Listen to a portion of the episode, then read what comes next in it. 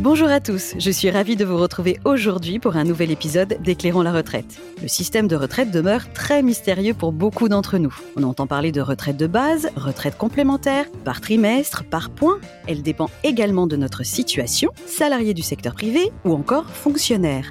Alors concrètement, comment fonctionne la retraite quand nous sommes salariés?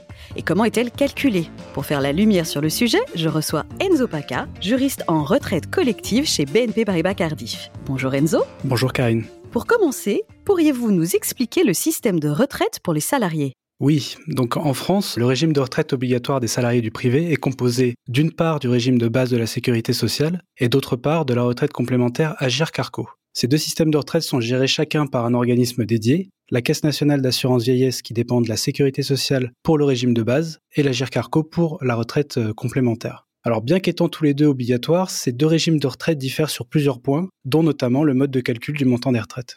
Arrêtons-nous sur la retraite de base. Pourriez-vous nous en présenter les grandes lignes? Oui, donc la retraite de base qui a été créée en 1945 repose sur le principe de la répartition. Autrement dit, ce sont les cotisations payées par les actifs qui financent les pensions versées aux retraités. Donc ce régime de retraite est géré par différentes caisses de retraite qui diffèrent selon le statut du cotisant, salarié, fonctionnaire, agent contractuel de la fonction publique, commerçant ou encore profession libérale. Ces caisses de retraite sont donc chargées d'encaisser les cotisations des actifs et de verser leurs pensions aux retraités. Maintenant que nous comprenons ce qu'est la retraite de base pour les salariés, pourriez-vous nous expliquer comment est calculé son montant? Alors pour calculer le montant de la retraite de base, il faut partir du salaire annuel moyen des 25 meilleures années d'activité du futur retraité. Et donc on applique à ce salaire annuel moyen un taux de liquidation de la pension. Le taux plein est fixé à 50%. Et donc pour pouvoir en bénéficier, il faut d'une part avoir atteint l'âge minimum, qui est aujourd'hui fixé à 62 ans, mais également avoir cotisé un certain nombre de trimestres, entre 160 et 172 selon l'année de naissance du futur retraité. Revenons sur le nombre de trimestres requis justement. Comment cumule-t-on des trimestres? Et que se passe-t-il en cas de maladie, de chômage ou de maternité durant son parcours professionnel? Alors, pour qu'un trimestre soit validé, il doit avoir donné lieu à un versement de cotisation calculé sur les revenus d'activité aux caisses de retraite. La loi attribue aussi des trimestres supplémentaires dits trimestres assimilés dans divers cas. On peut notamment citer la maternité, la maladie, le service militaire ou encore le chômage. Donc par exemple, pour chaque enfant, une femme acquiert 4 trimestres au titre de la grossesse et de l'accouchement, auxquels il faut ajouter 4 autres trimestres au titre de l'éducation de l'enfant. On peut d'ailleurs préciser que ces trimestres attribués au titre de l'éducation peuvent, depuis 2010, être répartis à l'amiable entre les deux parents. Autre exemple, en cas d'indemnisation au chômage, on comptera un trimestre validé pour chaque période de 50 jours indemnisée. De même, en cas d'arrêt pour maladie de plus de 6 mois, on comptera le trimestre au cours duquel est perçu le 60e jour d'indemnisation, puis un trimestre validé par période de 60 jours d'indemnisation. Enfin, le service militaire est également pris en compte. Chaque période de 90 jours de service militaire équivaut à un trimestre validé. Toujours sur le nombre de trimestres, est-il possible de partir en retraite sans avoir l'intégralité de ces trimestres justement? Alors oui, si le futur retraité n'a pas cotisé le nombre de trimestres requis pour avoir le taux plein, alors on lui applique un coefficient de minoration, aussi appelé la décote, pour chaque trimestre manquant en prenant en compte un maximum de 20 trimestres. Ainsi, pour chaque trimestre manquant, un coefficient de minoration de 1,25% est appliqué sur le taux de liquidation. Les futurs retraités ont cependant la possibilité de racheter des trimestres, notamment lorsqu'ils ont fait des années d'études supérieures ou encore en cas d'année incomplète, autrement dit d'années où moins de 4 trimestres ont été validés. Le coût d'un trimestre acheté est défini en fonction du revenu moyen des trois dernières années. Plus ce revenu est élevé et plus le trimestre coûtera cher, et de l'âge auquel il est acheté, plus la personne est jeune au moment du rachat, et moins celui-ci lui coûtera cher. Il est cependant important de rappeler que si la personne concernée part à la retraite à 67 ans, alors elle dispose automatiquement du taux plein, même si elle n'a pas cotisé le nombre de trimestres requis. Et à l'inverse, si je cumule plus de trimestres que le minimum légal pour une retraite à taux plein, puis-je bénéficier d'une surcote? Alors en effet, une personne qui a suffisamment cotisé pour pouvoir partir à la retraite avec une pension à taux plein peut continuer à travailler pour augmenter le montant de sa pension. Ce mécanisme que l'on appelle la surcote permet ainsi de bénéficier pour chaque trimestre supplémentaire de validé d'une majoration du montant de la pension.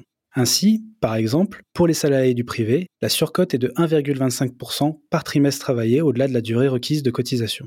Vous nous avez expliqué au début de ce podcast que la retraite pour les salariés était constituée de la retraite de base que nous venons de détailler et de la retraite complémentaire. Passons maintenant à la présentation de cette retraite complémentaire. Pourriez-vous nous en dire plus? Oui, la retraite complémentaire qui est gérée par l'Agir Carco est également un régime de retraite par répartition, qui peut être versé en plus de celle du régime de base. Toutefois, son mode de calcul diffère de celui du régime de base puisqu'il s'agit d'un système de retraite par points. En pratique, comment ce système de cumul de points fonctionne-t-il? Quel est son mode de calcul? Alors les systèmes de retraite par points ont un fonctionnement assez simple. Les cotisations prélevées chaque mois sur le salaire des actifs sont converties en points en divisant le montant de ces cotisations par le prix d'achat du point qui évolue chaque année. Et au moment de la retraite, les points accumulés sont convertis en euros en les multipliant par la valeur du point qui est fixée chaque année. Cependant, il est important de rappeler que le prix d'achat du point et sa valeur sont deux montants distincts et qui ne doivent pas être confondus. À la conversion, le point n'aura pas une valeur équivalente au prix payé pour son achat. Pouvez-vous nous parler du mécanisme de minoration et de majoration temporaire?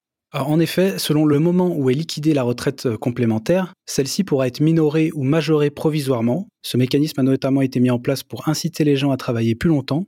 Ainsi, si la retraite complémentaire est demandée à la date à laquelle le futur retraité bénéficie du taux plein sur le régime de base, alors la retraite complémentaire sera minorée de 10% pendant 3 ans. En revanche, si la retraite complémentaire est demandée un an après la date à laquelle le futur retraité pouvait bénéficier du taux plein sur le régime de base, alors la minoration ne s'appliquera pas.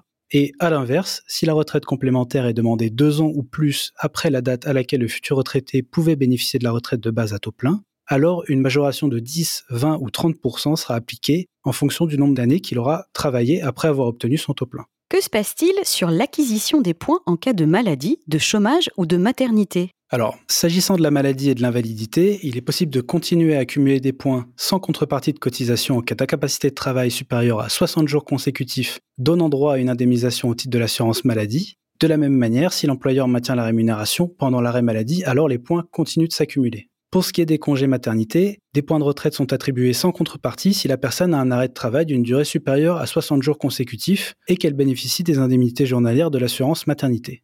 S'agissant du chômage, les périodes de chômage indemnisées permettent également à l'assuré d'obtenir des points de retraite complémentaires. Enfin, le service militaire donne aussi droit à des points de retraite complémentaires, mais uniquement en cas d'engagement dépassant 12 mois et uniquement si celui-ci a interrompu une période d'emploi ou une période de chômage indemnisé. Et donc, c'est ce système par points qui serait choisi pour remplacer notre système de retraite actuel en cas de réforme. En effet, les déclarations du gouvernement au moment de l'annonce de la réforme allaient dans le sens de la mise en place d'un régime par points généralisé à l'ensemble des travailleurs. Cependant, cette réforme a été suspendue suite à la crise sanitaire liée à l'épidémie de Covid-19 et désormais il faudra probablement attendre la prochaine législature pour suivre une éventuelle réforme du régime de retraite obligatoire français.